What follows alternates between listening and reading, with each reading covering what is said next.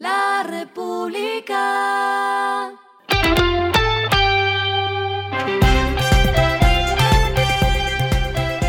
Al final de la jornada, esto es lo que debes saber sobre el comportamiento de los negocios, las finanzas y la economía.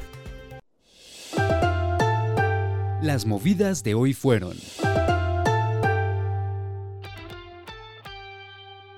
La bitácora económica de FENALCO reportó que octubre fue el peor mes del comercio durante el año. Jaime Alberto Cabal, presidente del gremio, destacó que 84% de los comerciantes consultados en esta encuesta vieron que sus ventas bajaron. Preocupa sectores que anteriormente venían teniendo un comportamiento bueno, como los vehículos con una caída de 38,8%, los bienes durables, semidurables como equipos de comunicaciones, computadores, teléfonos y tabletas con una caída de 13%. El Grupo Energía Bogotá realizó la primera emisión de bonos sostenibles del país en los mercados internacionales de capitales por 400 millones de dólares. Es la única compañía que ha lanzado un título de este tipo en Colombia.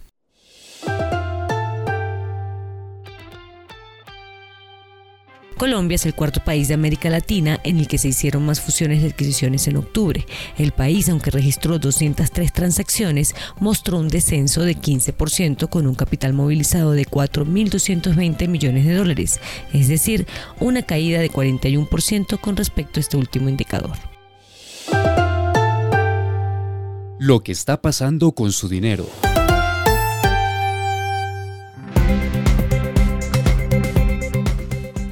Las utilidades de los bancos se redujeron a la mitad en los primeros ocho meses del año, pasando de 11,2 billones de pesos a 5,6 billones de pesos, según informó hoy la superfinanciera. Entre las entidades bancarias, la que más ganó en los ocho meses del año fue Bancolombia, que superó la barrera de los 4 billones de pesos, aunque esta cifra está por debajo de los resultados de hace un año, cuando obtuvo ganancias por 4,3 billones de pesos.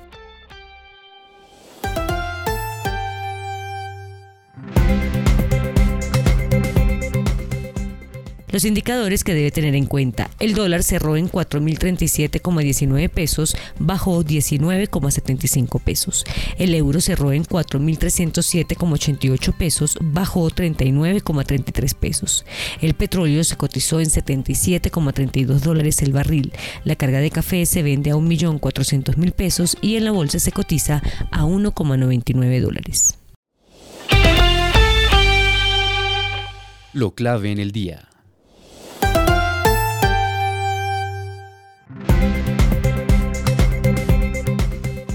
El Ministerio de Hacienda radicó ante el Congreso de la República un proyecto de ley para aumentar el recaudo por impuesto predial. Se prevén aumentos hasta de 50% del monto liquidado por el mismo concepto del año inmediatamente anterior para los predios el Ministerio de Hacienda radicó ante el Congreso de la República un proyecto de ley para aumentar el recaudo por impuesto predial.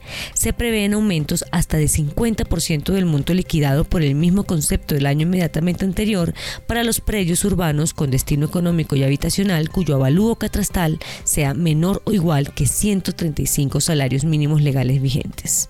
Esta medida también aplicaría para los predios rurales que se encuentran dentro de las categorías asociadas a destinos económicos. El documento plantea aumentos de hasta 100% cuando el avalúo en predios urbanos con destino habitacional o económico sea mayor a 135 salarios mínimos legales vigentes, pero por debajo de 250 salarios. A esta hora en el mundo. A través de una declaración conjunta, 48 países asumieron el compromiso de implementar un estándar global de transparencia fiscal sobre criptoactivos para 2027. La iniciativa busca mantener el ritmo de desarrollo y crecimiento del mercado de los criptoactivos. Además, se establece un compromiso para garantizar que no haya fracturas en los recientes avances que se han logrado en materia de transparencia fiscal global. Y el respiro económico tiene que ver con este dato. La República. La empresa dueña de Miss Universo, JKN Global Group, aseguró que el concurso de la próxima semana se llevará a cabo según lo previsto, a pesar de que la compañía tailandesa presentó una declaración de quiebra. La entidad encargada de la distribución de medios de comunicación que adquirió la organización Miss Universo por 20 millones de dólares en 2022, informó que había solicitado la rehabilitación empresarial.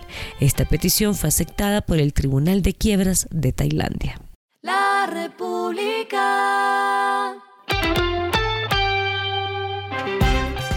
Y finalizamos con el editorial de mañana. La sartén por el mango la tiene el gobierno. Han pasado 15 meses de esta administración y nunca se presentó un plan contracíclico, dejando de deprimir todos los indicadores económicos. Pero al final el gobierno tiene la llave. Esto fue Regresando a casa con Vanessa Pérez.